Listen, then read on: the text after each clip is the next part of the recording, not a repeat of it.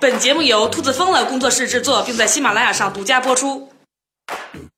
听岛主用一本正经的态度胡说八道，用科学的精神吐槽人生。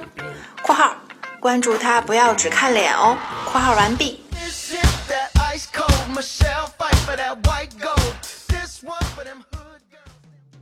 大家好，我们今天接着上期的话题来聊。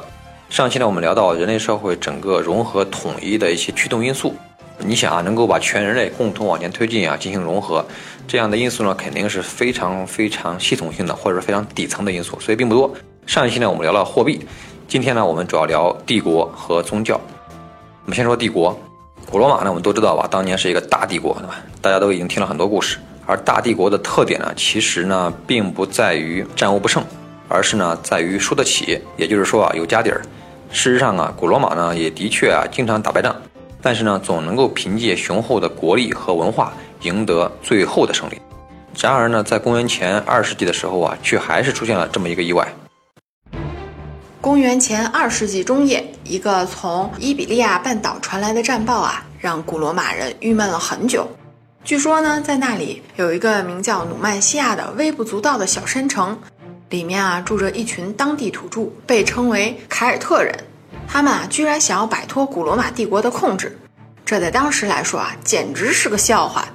要知道啊，那时候的古罗马帝国已经是整个地中海地区的老大了。马其顿不服就灭马其顿，塞琉古炸刺儿就拔塞琉古。过去的老大希腊城邦让古罗马人啊收拾得服服帖帖，最后啊还一把火把迦太基城烧成了灰烬。反过来，我们再看努曼西亚的凯尔特人呢，那真叫一穷二白。除了对自由的热爱，啥也没有。可就是这么一帮人啊，愣是把古罗马军团打得屁滚尿流。谁说情怀没有用呢？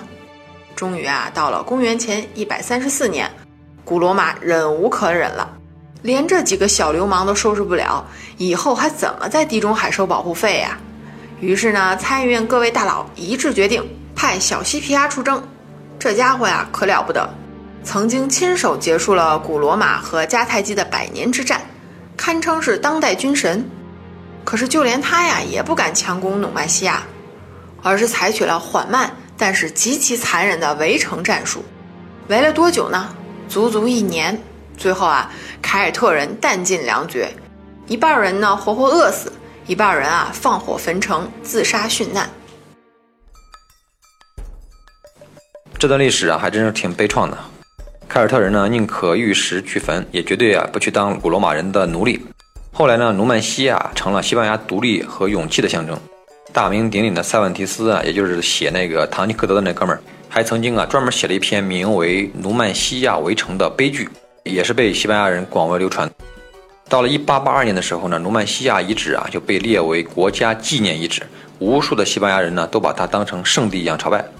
然而呢，我们今天想说的重点呢，却不是凯尔特人的骨头有多硬，而是西班牙人今天所说的语言，也就是西班牙文。事实上呢，西班牙文呢，正是源自于当年毁灭了凯尔特人的那哥们儿叫小西皮亚，他所讲的拉丁文。而塞万提斯写的《努曼西亚围城》呢，用的也是拉丁文，而且呢，正是用的是古罗马的艺术形式写的。为啥这么悲催呢？因为啊，努曼西亚当地的语言已经随着那场战争失传了。这还不是最悲催的，最悲催的是呢，好多西班牙人现在都是古罗马天主教会的信徒，而西班牙的法律呢，也是源于古罗马，西班牙的政治呢，也是以古罗马为基础，西班牙的美食啊、建筑也多半都源于古罗马，所以呢，到了最后啊，连这段战争故事本身呢，也是靠着人家古罗马历史学家的记载才流传下来的。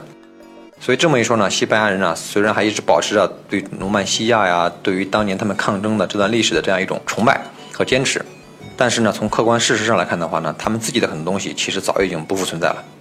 之所以讲这段故事啊，其实是还是想引出我们对帝国的定义。帝国是什么呢？帝国其实是一种秩序，它有两个特征。第一个呢是帝国必须统治着许多不同的民族，而且呢，他们各自拥有不同的文化认同和独立的领土。第二个呢是帝国的疆域啊可以灵活的调整，而且呢可以几乎无限的扩张，也就是说帝国能够在单一的政治框架下纳入多元的族群和文化，有包容性。这样的话呢让越来越多的人融合为一体，甭管你是投降你还是自杀，帝国都会将你纳入进去。而且呢，建立帝国不一定非要依靠暴力。比如说呢，我们知道雅典帝国就是一帮人自愿结成了一个联盟，而哈布斯堡帝国呢，则是通过联姻。不管用什么手段吧，总之呢，帝国就像是一台压路机啊，将许多啊不同民族独特的文化呢碾碎、融合，最后的夯实，进一步的形成一个更大的，但同时也是更新的群体。那我们中国算是帝国吗？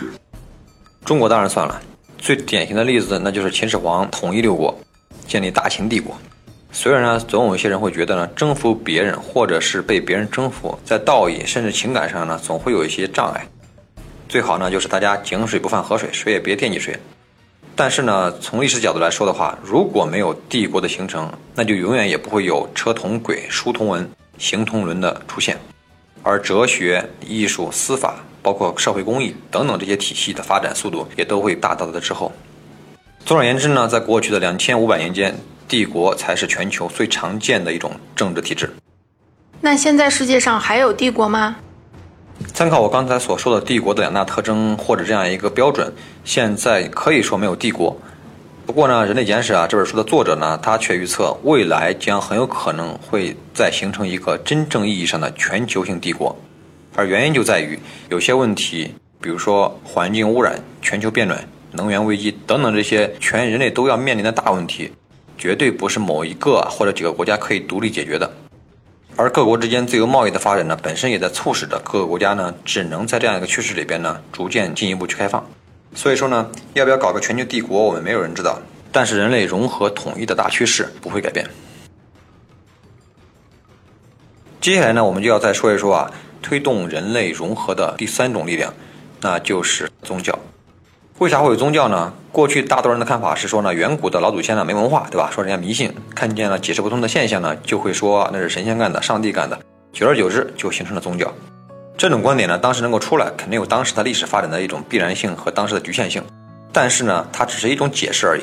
从历史的更宏观的角度来看的话呢，更合理的解释应该是这样：我们呢都已经知道了，所有的社会秩序和阶级都只是人类想象出来的，而其中呢充满了矛盾。比如说印度的种姓制度，有些人呢生下来就是婆罗门，是贵族；而有些人呢生下来就是首陀罗，也就是仆人。凭什么这样呢？谁也没有比谁生出来就多长一个脑袋。于是呢，就肯定会有人不服。中国古代造反的人的说法呢，那就是王侯将相宁有种乎？一样的道理。所以统治阶级才建立了军队嘛？错，这个问题啊，可不是靠暴力能够解决的。因为军队本身也是分等级的，凭什么你是将军，我是小兵啊？这个问题的关键是在于，是你让我当仆人可以，你让我冲锋陷阵也可以，但是要给我一个足够让我信服的理由。如果规矩都是你定的，那我肯定不服。于是最终的结果就是宗教的力量就展现出来了。教科书上的定义呢是说啊，宗教是一种人类规范及价值观的体系，对吧？是建立在超人类的秩序之上的。这个话猛地一听啊，似乎不太好理解。我给你解释一下，你就清楚了。咱们呢还以印度的种姓制度为例。如果呢，我说你生下来就是仆人，而你的子子孙孙都将是仆人，那你肯定不服，对不对？但是宗教就会说，整个世界啊是以一名叫做普罗沙的这样一个猿人的身体构成的，他的眼睛呢化成了太阳，他的大脑化成了月亮，他的嘴呢化成了婆罗门，也就是最高贵的祭祀，而他的手呢化成了第二等人，叫做沙利利，也就是贵族武士，他的大腿呢化成了吠舍，也就是农民。工人或者商人，也就是平民了，而最底层的首陀罗呢，是猿人小腿化成的，那没办法，因为你地位最低嘛，只能当仆人。所以呢，你看啊，这样一整套完整的宗教故事啊，一下砸给你，当说了一万遍、一亿遍以后，早先接受的人呢也被洗脑了，而后面出生的人呢，也会将把这个做成一个他出生的时候就被社会已经既定的事实。最后呢，这些人就会想，哦，原来我的地位低下，并不是那些贵族他们欺负我，而是呢老天爷定的。那就没办法了，于是呢，绝大部分人呢就认命了，踏踏实实的去当了仆人。这呢就跟我们上一期讲的货币系统是一样的，只要你的邻居相信了，你的家人相信了，你的父母也告诉你是这样。好，然后呢，你周围的朋友啊、同事们，他们也这么相信，那最终呢，你肯定也是选择相信。阿弥陀佛，上帝保佑，老天爷说了，吃亏的事儿咱绝对不信。其实宗教系统的形成啊，是一个变化的过程，非常有意思。最初的原始人呢，也是神神叨叨的。比如呢，看到一棵特别粗壮的大树啊，他们就告诉别人，千万别砍这棵树，免得啊树神会生气。他们呢相信万物都有灵魂，而且呢人和动植物呢是平等的，人吃动物就跟动物吃人是一样，不代表谁就比谁更高级，也就是泛神论。这就叫万物有灵且美。哎，虽然话这么说啊，说的也挺好，但是到了农业革命以后就完全不一样了，因为呢人类变成了农民，农民呢拥有了土地，土地以后呢就开始出现了家养或者说控制住的动植物。这个时候呢，他们就不再觉得呀，动植物啊跟他们是平等的了，而是变成了他们的私有财产。既然你是我的私有财产，你凭什么还要跟我平等呢？但是呢，问题也就跟着来了。虽然这个东西呢是属于你的，但是呢，其实它的很多因素呢，你并不能完全控制。比如说，就算呢这个羊是你的，关在你们家的圈里边，但是你能保证它永远不生病吗？在那个年代的技术水平下，很多很多因素都是人类自己控制不住的。于是乎，这个时候啊，人类因为自己的无法解释或者理解，就开始信仰各种各样的更加具体的神灵。有些呢，比如说掌管生育的；有些呢是管气候的。人们呢认为可以通过这些神灵来间接的控制动植物。比如说，你要杀两只羊献给气象局的神，祈求呢风调雨顺；或者说呢做点好吃的献给妇产科的神，祈求母子平安。这一下呢，泛神论就变成了多神论。人们呢开始逐渐呢形成一个体系呢，会认为这个世界啊是由一批各司其职的神仙管理的。这不仅啊提高了某些重要的神仙的地位，同时也提高了人类在自然界中的地位。这就叫天是老大，我是老二。这有可能就是当时人类潜意识中的理解吧。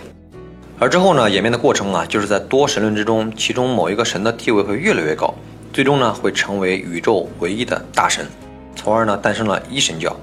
最典型呢就是基督教，对吧？一开始呢，它只是犹太教旗下的一个小教派，根本就没有几个人去信。而且呢，古罗马一直也不太接受一神教。但是呢，随着一系列的巧合，基督教呢终于接管了古罗马的政权，从此呢就一发不可收拾，开始在全世界形成影响。但是严格来说的话呢，基督教其实并不是绝对的一神教，因为呢，它随后就发展出了一套圣人系统。好了，综合我们刚才所说的各种宗教的概念呢，我们就可以总结一个特征，那就是宗教啊都相信神的存在。这个话听上去好像是个废话，大家都知道。但事实上呢，世界上的宗教史可不只是神的历史。比如说印度的佛教、中国的道教和儒家，作为一种信仰啊，他们崇拜的并不只是神的意志，而是某种自然法则。我们呢可以举一个佛教的例子，佛教创始人释迦牟尼其实呢并不想搞什么个人崇拜。他呢，只是潜心研究出来一套啊，能够帮助人放下欲求、接受事物本质、减少痛苦的方法和理论。可是呢，没办法，他的这种境界呢，普罗大众里边啊，百分之九十九点九九九九的人都达不到。于是乎呢，普通人呢自己修炼不成，那就只能靠去崇拜大神，祈求平安了。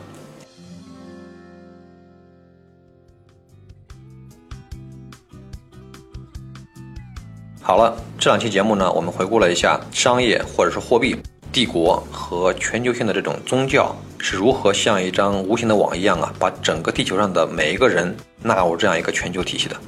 未来呢，人类会不会形成一个全球性的单一文化，谁也说不好。因为啊，放眼到整个宇宙、地球演化的角度来看的话，我们每个人或者说呢，我们整个人类到目前所掌握的信息量和认知都太渺小了。但是有一点呢，可以肯定，就是历史的发展肯定不是以人为导向。换句话说呢，历史并不关心人类的利益。